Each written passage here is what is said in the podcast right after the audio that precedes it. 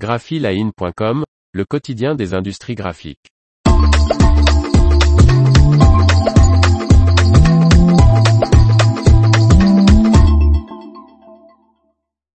Disparition de Laurent Poineuf, figure emblématique de l'imprimerie ICO. Martine Lauré.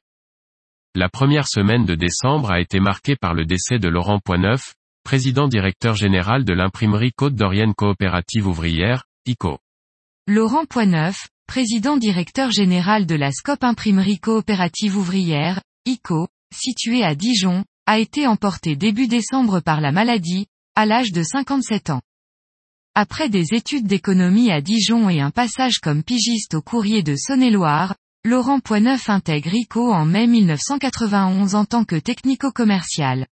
Décrit comme un travailleur acharné et un homme de conviction par les personnes avec lesquelles il travaillait, Laurent Poineuf était très attaché aux valeurs coopératives et avait mis ses multiples compétences au service de la SCOP. Il devient officiellement le dirigeant d'ICO en juin 2017. Au moment de sa disparition, il portait la double casquette de directeur général et de président du conseil d'administration. ICO c'était sa vie, son énergie, son sacerdoce, son talent, et il n'a jamais compté ses heures pour tirer d'affaires surtout le plus modeste de ses clients, avec cette magie d'effacer par le travail les traces du travail, puisqu'avec lui tout semblait facile et enthousiasmant.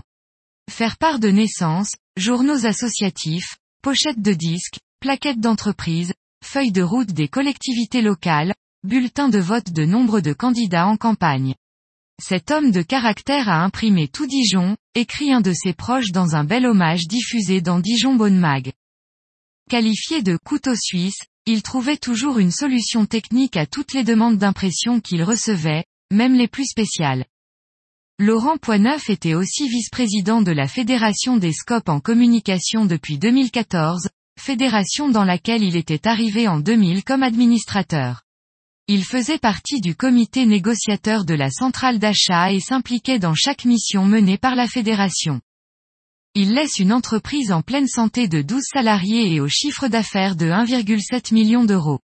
La personne qui succédera à Laurent Poineuf à la tête d'ICO devra être administrateur pour prétendre au poste qu'il occupait.